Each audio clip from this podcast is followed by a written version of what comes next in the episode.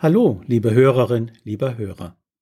Herzlich willkommen zu Schulerfolg ist lernbar. Hören Sie heute aus meinem gleichnamigen Buch eine weitere Erziehungsgeschichte. Sie heißt Dyskalkulie, Verwirrung in der Welt der Zahlen. Zum Glück schlafe ich abends immer gleich ein, Mama. Stell dir vor, ich müsste auch noch Schäfchen zählen.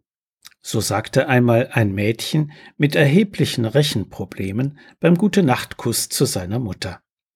Können wir uns überhaupt vorstellen, welchen Horror es für ein neugieriges, aufgewecktes und normal oder sogar gut begabtes Kind bedeutet, im Mathematikunterricht fast nichts zu verstehen?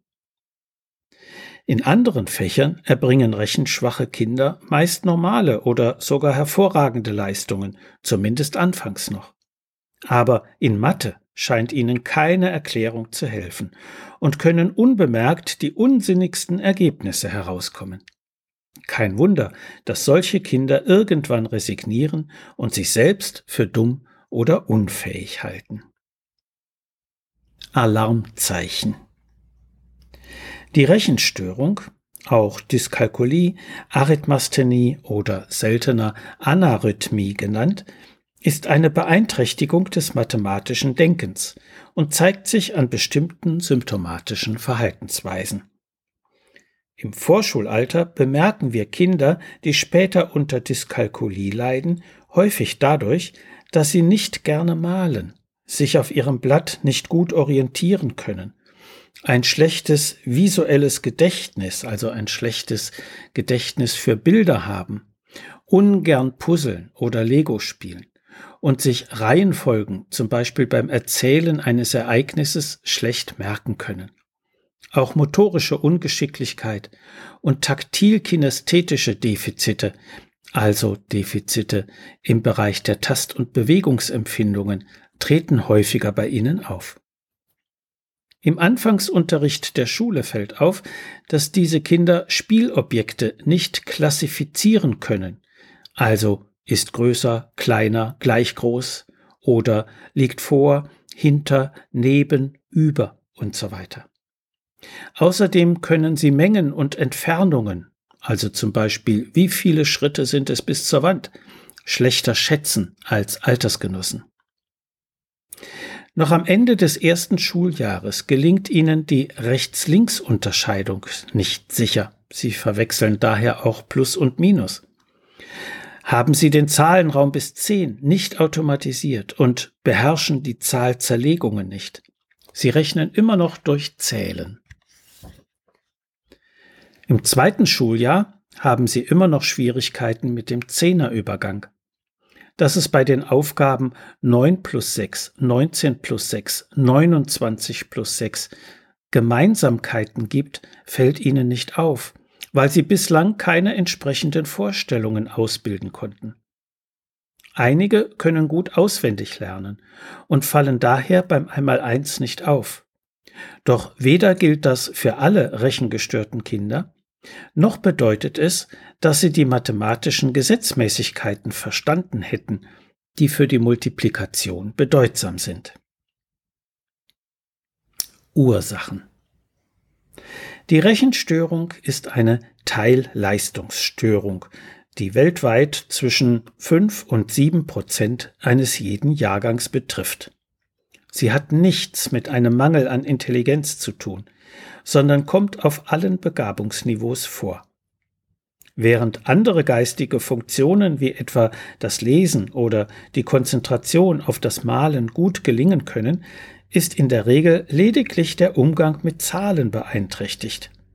Im einzelnen Fällen kommt allerdings auch die Kombination mehrerer Teilleistungsstörungen vor. Dyskalkulie ist stets durch eine Kombination von mehreren Einflüssen verursacht. Im Kind selbst liegende Faktoren bestehen in Entwicklungsverzögerungen oder Defiziten der Hirnstrukturen. Dafür können sowohl ererbte als auch im zeitlichen Umfeld der Geburt erworbene Schädigungen eine Rolle spielen. Soziale Einflüsse betreffen die Aufwachsensbedingungen eines Kindes innerhalb der Familie, des Wohnumfeldes, des Kindergartens und der Schule. Dazu zählen unter anderem seine materielle Versorgung wie auch die emotionale Geborgenheit und die Qualität der Lernanregungen.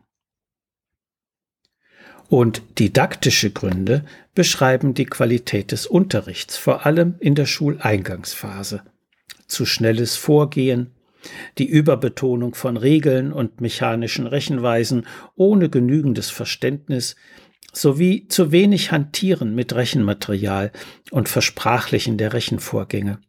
Solche Faktoren erhöhen das Risiko für das Auftreten einer Rechenschwäche. Was Eltern tun können.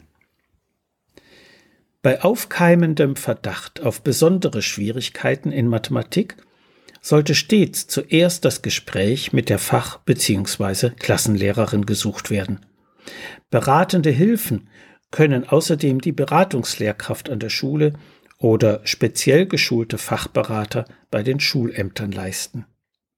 Zudem gibt es die auf Lernschwierigkeiten spezialisierten Schulpsychologen im Schulpsychologischen Dienst.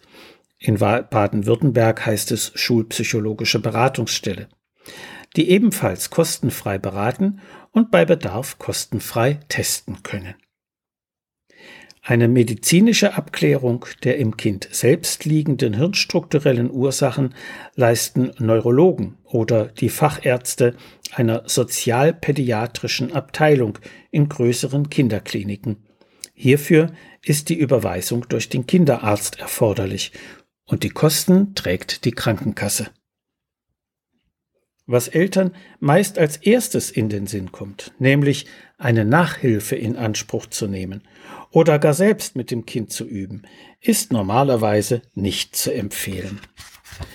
Welche Maßnahmen dem einzelnen Kind wirklich helfen können, lässt sich erst nach einer gründlichen und ganz individuellen Diagnostik in verantwortlicher Weise festlegen. Auch die Hilfestellung eines Rechenschwächeinstitutes sollte man nur nach der gründlichen fachärztlichen Untersuchung in Erwägung ziehen. Die Dienstleistungen solcher Institute kosten eine Menge Geld, das in der Regel von niemandem erstattet wird. Zudem wird die Qualität der Therapie bei einem privatwirtschaftlich organisierten Unternehmen nicht von unabhängiger Seite garantiert. Statt selbst mit ihrem Kind das Rechnen bei zweifelhaften Erfolgsaussichten zu üben, können Eltern jedoch die Mathematik spielerisch in den Alltag einbeziehen. Überall lässt sich zählen, addieren oder subtrahieren, mal nehmen oder teilen, ob im Haushalt, beim Ausflug oder im Supermarkt. Manchmal entdecken Kinder dabei mathematische Zusammenhänge, die ihnen bis dahin auch durch noch so geduldiges Erklären nicht einsichtig geworden sind. Und das ohne dass der Haussegen schief hängt. So viel für heute. Sie finden viele weitere interessante Erziehungsgeschichten und hilfreiche Sachtexte in meinem Buch Schulerfolg ist lernbar, erschienen im Medu Verlag Dreieich. Wenn Sie Fragen zu Schule und Lernen haben oder meine sonstigen Bücher und Materialien bestellen möchten, können Sie gerne über meine E-Mail-Adresse info at schulberatungsservice.de oder über die Webseite www.schulberatungsservice.de Kontakt mit mir aufnehmen. Alles Gute und bleiben Sie gesund. Ihr Detlef Träbert.